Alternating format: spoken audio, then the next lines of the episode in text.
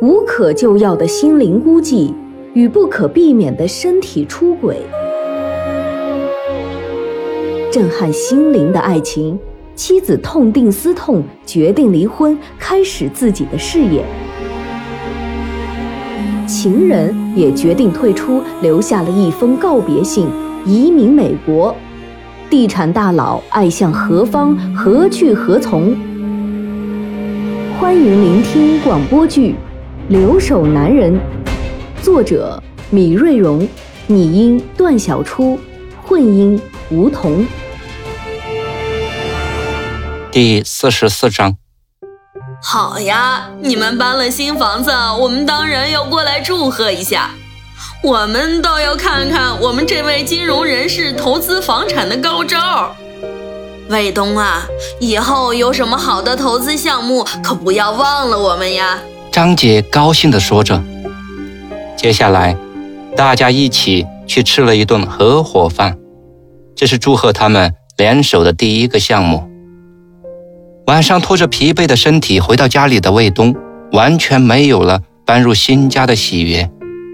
他坐在新房子的餐厅里，房子里还显得空荡荡。他们的经济条件还不容许一下子就把家里塞满。他们的计划是每年购置一件像样的家具。黄蓉端上刚热好的饭菜，因为小宝晚上要补习功课，所以黄蓉和小宝已经先吃过饭了。看着坐在那里发呆的卫东。黄蓉不解地问道：“怎么了？今天不是成交了吗？该高兴呀！怎么哭丧着一张脸？出事了！吴姐好像知道李海和小飞的事了。怎么可能呢？你是自己吓自己吧？是真的。今天上午签完合同以后，我看没人，就和李海套了套近乎。我说昨天小飞还打电话问起你，我话刚一出口。”李海就脸青面黑的对我说：“奉劝你一句，千万不要在我和你吴姐面前提起小飞两个字，除非你不想再做成都人的生意了。你听听，这是什么意思？这不明摆着他们之间的事儿，吴姐知道了吗？”卫东细细的分析着：“我说你傻呀，你在人家面前提什么小飞啊？你脑子是不是有毛病啊？”人家李海还以为我们要敲诈他呢，我看你的书都白读了。黄蓉一股脑的给卫东骂了过去。不对，李海说了，千万不要在吴姐面前提起小飞两个字，那么就是吴姐听不得小飞两个字，其实就是告诉你了，吴姐已经知道了小飞和李海的事儿了。你动动脑子，一天就知道吼。卫东的话。提醒了黄蓉。那你的意思是？黄蓉显然已经昏了头，不解的看着卫东。我觉得是吴姐知道了李海和小飞的事儿，但是对于远居在加拿大的吴姐又能怎样呢？自己没有工作，又没有收入，只能花李海挣的钱，除此之外还能怎样？可能李海很内疚吧。我看他这几天很讨好吴姐的样子，所以李海警告我们不要在吴姐面前提起小飞的名字。唉，都是小飞惹的事，还是人家吴姐可怜，眼睁睁的看着老公和其他女人胡搞，还只有装作没看见似的。魏东挺同情吴婷的遭遇。去你的吧！你以为人家可怜？人家随便买一样东西，都是我们一家人一个月的花销。小飞怎么啦？这叫做一个愿打，一个愿挨，谁也怨不得谁。你这倒是提醒了我，改天给小飞打个电话，告诉他也要注意，别让人家给骗了。该要的就得要，省得到时候什么也没捞到，还惹一身骚。还有啊，我们以后还真要注意了。千万别在他们面前说小飞。一是人家吴姐真的对我们不错，我们不能对不起她。至于小飞和李海的事儿，跟我们无关。要是有责任，也是在南方。还有就是，不要因为这事断送了你的前程。你要是少了这几个大客户的帮忙，你老板非炒了你不可，对不对？看着狼吞虎咽的卫东，黄蓉好不心疼。她在身后给卫东按摩着肩膀。哦，卫东，等你吃完了，我们还要接着去改造房子。今天已经有一个留学生来看房子了，价格没谈好，再加上我们房子还没有隔好，所以我们要赶快做出来。再有半个月，飞沙大学就要开学了，从国内来的大学生就要到了，咱们可不能错过了这个租房高峰期呀。原来卫东他们是想在家开一个 homestay，他们把底楼的家庭厅和车库的一部分改造成四间小卧室，这样他们就可以分别租给四个留学生。如果每个留学生每月支付五百块的租金，那他们。每月的按揭就解决了，你就不能找一个专业的装修工人来做？我每天那么辛苦的上班，回来还要当装修工，你就不能帮我考虑一下？卫东听到要去改造房子，头都大了。得啦，你别在那装贵族了。你以为我不想找个人来做？你知道要多少钱吗？每小时十二块，还是打了折的。还不知道要做多少天，你给得起这个钱吗？你以为你是大佬啊？你要是大佬，我们还用得着挣这个钱？我现在每天就在想，怎么样能够少花钱多挣钱。我想好了，还要在每个学生的房租里加上饭钱二百五十块。那么我就又要每天给七个人做饭。哎，你说我不辛苦啊？为了什么？就是为了再挣几十块钱回来，这样我们自己的饭钱就可以省点。什么也别说了，赶快吃了饭换上衣服，跟我装修去。说完，黄蓉先以身作则的开始张罗起装修的事儿来。加二百五十元，你才是个二百五呢，干嘛不加二百八十元？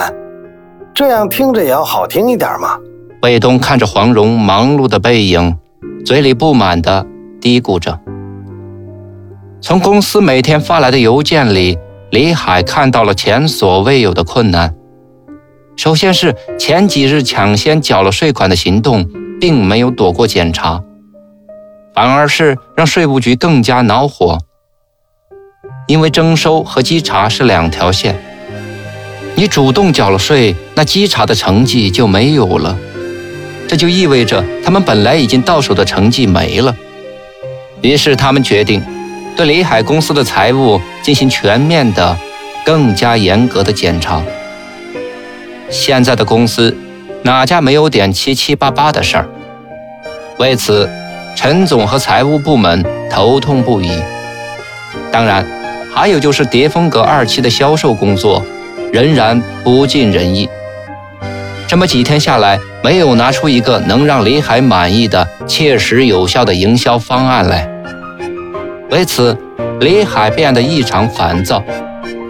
吴婷常常听到在书房里打电话的李海发着脾气骂人：“孩子啊，你赶紧回去吧。这次回来你待了不少的时间了，不要把公司里的正事儿给耽误了。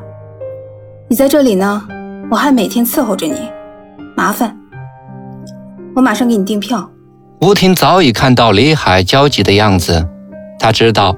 李海迟迟没有走的原因是怕他还在生气，于是他不得不下了逐客令。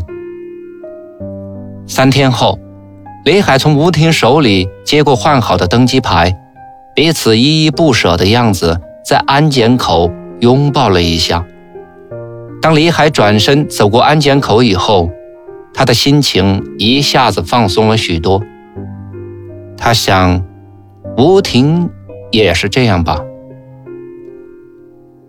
不知是经历了这么多年的长里小聚的日子，还是因为这次的短信风波，李海越来越觉得彼此之间竟是如此的生分。